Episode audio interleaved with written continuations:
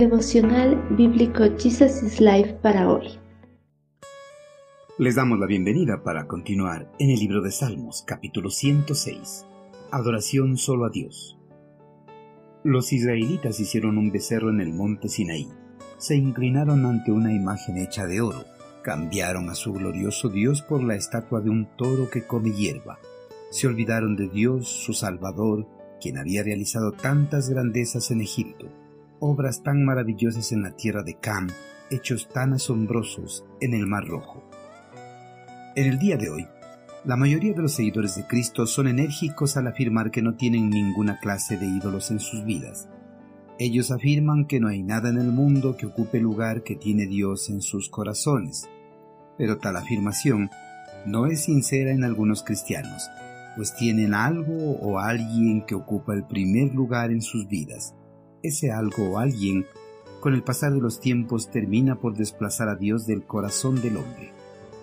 En el pasado, el pueblo hebreo había hecho la promesa de adorar al único Dios verdadero y que no se harían ídolos para adorarlos, pero esa promesa no duró mucho tiempo, ya que antes de que Moisés pudiera descender del monte Sinaí con la ley de Dios, el pueblo hizo un becerro de oro y lo adoró.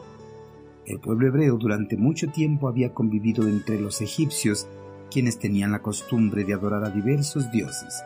Esa costumbre adoptó Israel. Por eso al ver que no tenían noticias de Moisés, se hicieron un ídolo y lo adoraron. El hombre no puede mantener una promesa por mucho tiempo, es débil y cede a los deseos de la carne con total facilidad.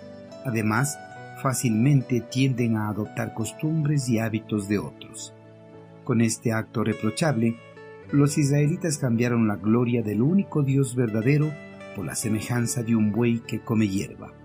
Ellos adhirieron a Baal de Peor en actos de veneración de los muertos y licencia sexual. Los israelitas, en lugar de reconocer a Dios como su Salvador de Egipto, dieron todo el honor a un becerro inanimado.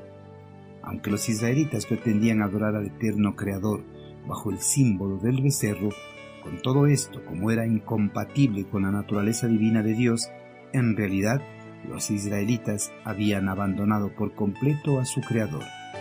En vez del Señor de los cielos, ellos tuvieron por su gloria la imagen de un buey que nada hace sino comer pasto.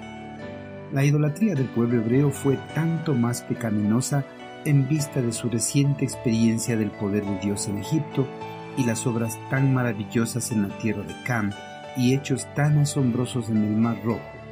Israel tan pronto había olvidado el despliegue del poder de Dios en su favor, al igual que el pueblo hebreo los cristianos rápidamente se desvían del camino de la salvación que conduce a la vida eterna y vuelven a las viejas prácticas pecaminosas, olvidándose por completo del sacrificio que Cristo Jesús realizó en la cruz del Calvario para perdonar sus pecados y rescatarlos de la condenación eterna.